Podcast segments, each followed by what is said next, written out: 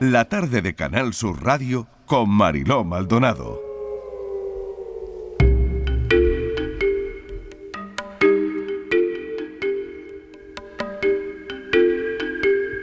Casi casi las seis menos cuarto, la tarde en tu búsqueda llega a esta hora, los miércoles, desaparecido en Sevilla, un hombre de 47 años desde el 30 de octubre, Patricia Torres. Hola Marilo, buenas tardes. Pues así es, se trata de Leopoldo Ramos eh, Jiménez, mide 1,80, unos 70 kilos de peso, pelo corto y castaño y ojos marrones. La asociación So Desaparecidos ha publicado su descripción en redes sociales para pedir la colaboración ciudadana en la localización de este hombre en Sevilla. No han trascendido más datos sobre su desaparición, han pedido la colaboración ciudadana, así que si alguien puede aportar cualquier información o pista sobre su paradero, puede contactar con SO Desaparecidos a través de los teléfonos 649-952-957 y 642-650-775, así como mediante el correo electrónico info arroba sosdesaparecidos.es. No sabemos nada de José Elías, el camionero al que se perdió el rastro en la plataforma de Mercamálaga. Sí, la misteriosa desaparición de José Elías Morón mantiene en vilo a toda su familia desde el pasado día 3 de noviembre cuando se le perdió la pista. Aquel jueves eh, habló con algunos familiares a mediodía. Desde entonces no han vuelto a saber nada de él, solo que su camión fue localizado en la plataforma de Mercamálaga y que él nunca llegó a descargar la mercancía que transportaba en ese vehículo. La ausencia de noticias del camionero de 41 años, residente en Algarinejo, Granada, llevó a sus familiares a denunciar su desaparición en el cuartel de la Guardia Civil de Loja y también ante la Policía Nacional de Málaga. Su teléfono todavía continuaba dando señal, aunque no contestaba a las llamadas. El móvil se apagó en la noche del pasado domingo. De momento, todas las hipótesis se mantienen abiertas. El entorno más cercano a José Elías trata de mantener la esperanza de que aparezca en buen estado en alguna de las batidas que se están realizando eh, por parte de los agentes de protección civil y de la Policía Nacional o de que ese visionado de cámaras pueda ayudar a los agentes a encontrar su paradero. En Chipiona desapareció un militar estadounidense. Mm, se le vio por última vez en Chipiona, mm. pero casi un mes después sigue desaparecido. Sí, la incertidumbre aumenta conforme pasan los días en torno al militar estadounidense Eric Adam Cadwell. El hombre de 31 años desapareció en las inmediaciones de Chipiona el pasado 7 de octubre y desde entonces se desconoce su paradero. Él trabajaba como asistente médico en el hospital de la base de Rota. Desde el momento en que se informó de la desaparición del joven, la policía Rota y Chipiona activaron dispositivos de búsqueda. A su vez contaron con el apoyo de la ciudadanía que organizaron batidas para dar con el militar. Tras casi un mes desde que ocurriera esto, aún sigue eh, desaparecido.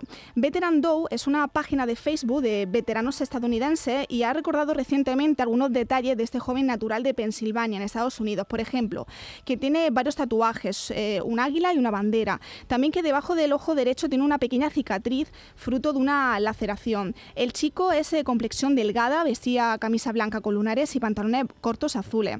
Según esta página eh, de Facebook, Cadwell abandonó su casa a pie el día que se le perdió la pista tras tener un incidente con su pareja. Además, la policía local de Chipiona también posteó un enigmático y polémico mensaje en Facebook. Primero agradece a los ciudadanos que se sumaron a la búsqueda de este chico y después pide también al militar que si lee la publicación vuelva a casa. El mensaje de Mariló dice directamente que Eric escapó y que permanece escondido en alguna parte. Así termina estas eh, palabras que están firmadas por un policía local de Chipiona. El despliegue que se, que se ha establecido para, esa, para su búsqueda es bastante amplio y le buscan incansablemente para que pronto regrese, a casa. Vamos a contar una historia, bueno, increíble.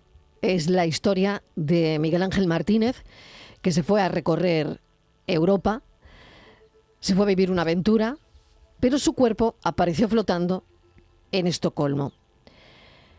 Bueno, eso no fue lo único, porque, bueno, a este caso se le llama el caso del hombre sin corazón. En el año 2005 se encontró en el fiordo sueco el cadáver de Miguel Ángel Martínez y la familia lleva luchando desde hace 17 años para averiguar qué le pudo pasar, porque salió a recorrer Europa, pero Miguel Ángel no regresó vivo, de aquella aventura. Hmm, así es, Marilo. El caso del vasco Miguel Ángel Martínez Santa María es más que un misterio sin resolver. El joven salió en abril del año 2005 de su domicilio en Algorta, Vizcaya, para viajar por Europa con una mochila y 12.000 euros en su cuenta.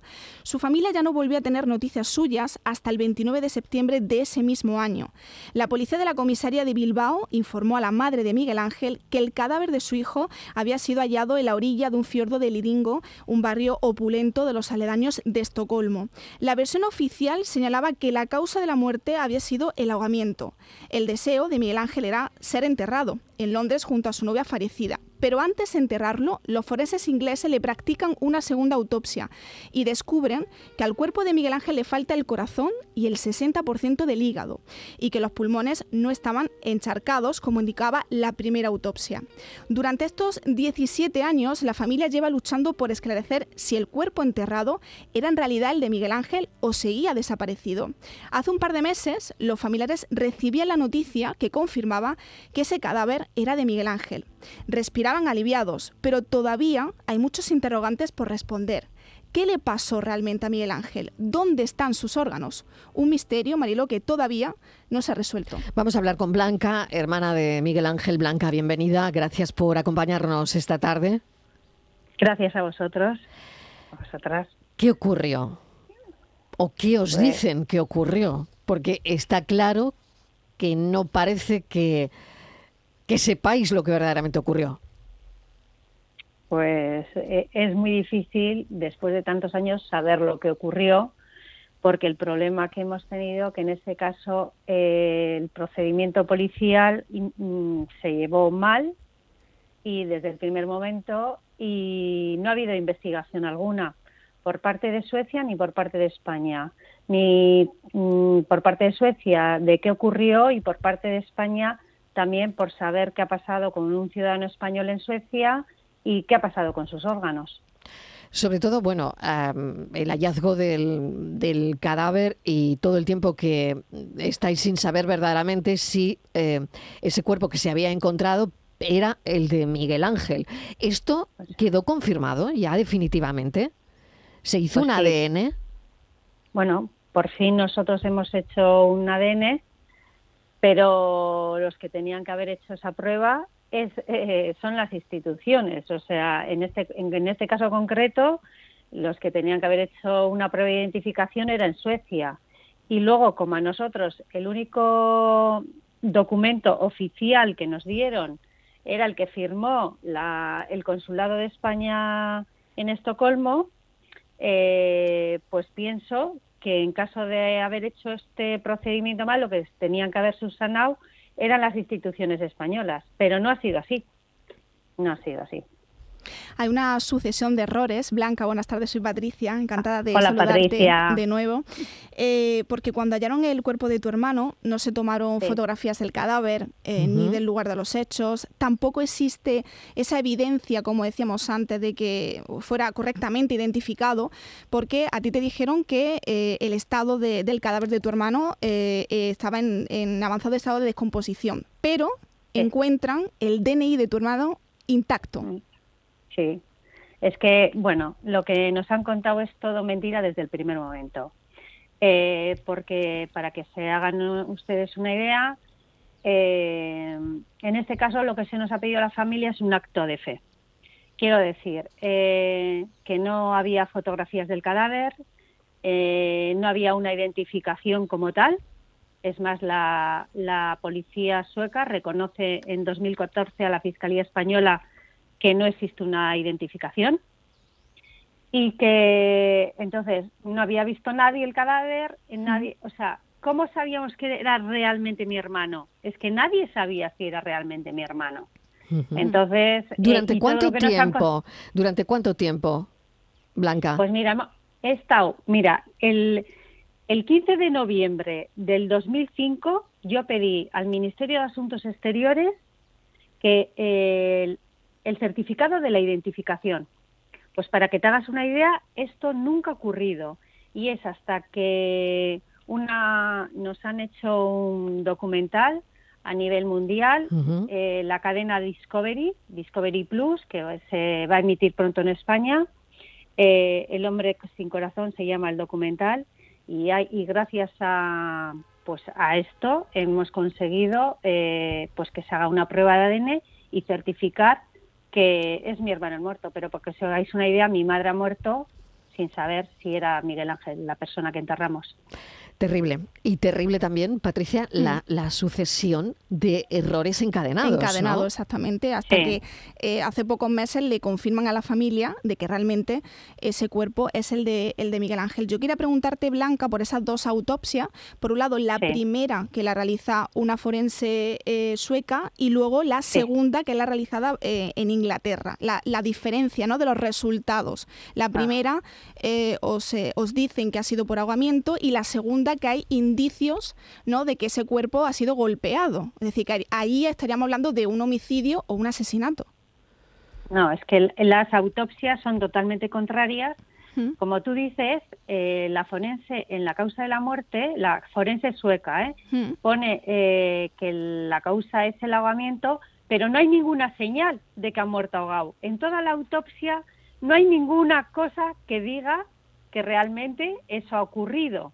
Y es más, eh, eh, dice la hipótesis de que mi hermano se pudo tirar desde un ferry, además procedente de Finlandia, o sea, sin ningún billete, sin ninguna, o sea, no hicieron investigación cuando realmente eh, todo, toda persona que entra en ese barco tiene que identificarse, o sea, lanza una hipótesis que por supuesto no es verdadera absolutamente para nada, y, luego eso es lo que dice la autopsia. La autopsia de Inglaterra lo que viene a decir es que los pulmones son normales, que no ha muerto ahogado. Y lo que añade es que, es que le faltaba el corazón, parte del hígado y que le faltaba el, páncreas. Entonces, lo que son totalmente contradictorias y lo que tú decías antes, lo que a mí me decían era que el cadáver estaba eh, totalmente irreconocible y descompuesto y de todo, pero que en el bolsillo del pantalón había aparecido un papel con la fotocopia de mi hermano intacta, cosa que eso es no se lo cree nadie. No se lo cree Esto parece, como usted ha dicho muchas veces, una novela de Larson. No, lo que lo que están viviendo es desde luego eh, lo más parecido a un a una novela porque es increíble, es absolutamente increíble que esto eh, haya ocurrido, ¿no? Y que todavía, bueno, no, sepan, ¿no? ¿Qué ha pasado exactamente? Todavía hay mucha, mucha ah, eh, muchas pesquisas, preguntas, incertidumbre. Sí, eh, se ha realizado la, la, exhumación donde ha permitido conocer mm. que el cuerpo es de Miguel Ángel, pero no sé si se podrá hacer una autopsia eh, blanca eh, donde podréis, podréis saber si, si, ese cuerpo ya llegó a Inglaterra sin sus órganos, si también en el análisis de los huesos se podrá explicar si murió ahogado o por otra razón. No sé si eso lo podréis hacer. Mira, eh, se ha hecho la segunda autopsia. Esto eh, se va a detallar todo en el, en el documental. Eh, pero lo que sí puedo afirmar es que no murió ahogado, tal y como dicen, decían los suecos, que y que todo lo que decían los ingleses, en todo tenían razón. O sea, el cadáver llegó sin corazón, y sin estos órganos y no murió ahogado. Y, la, y por supuesto mi hermano no se suicidó ni se tiró de ningún bar, barco ni de ningún puente. Por lo tanto, a mi hermano le han matado.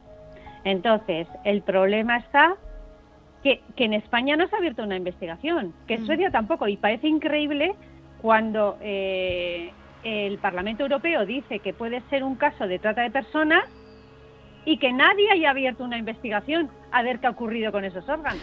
Blanca, lo tengo que dejar aquí. Le agradezco enormemente que nos haya atendido. Ahí está también ese documental El hombre sin corazón que reactiva también todo esto. Y, le deseo mucha suerte. Muchísimas gracias. Vale, gracias a vosotras. Y nada, y deciros que hemos hecho la familia un podcast que se llama El hombre sin corazón en Evox y que ahí cuenta un poco la historia de lo que hemos vivido. Muchas gracias. Gracias, Patricia Torres. Pensamos. Gracias, Patricia.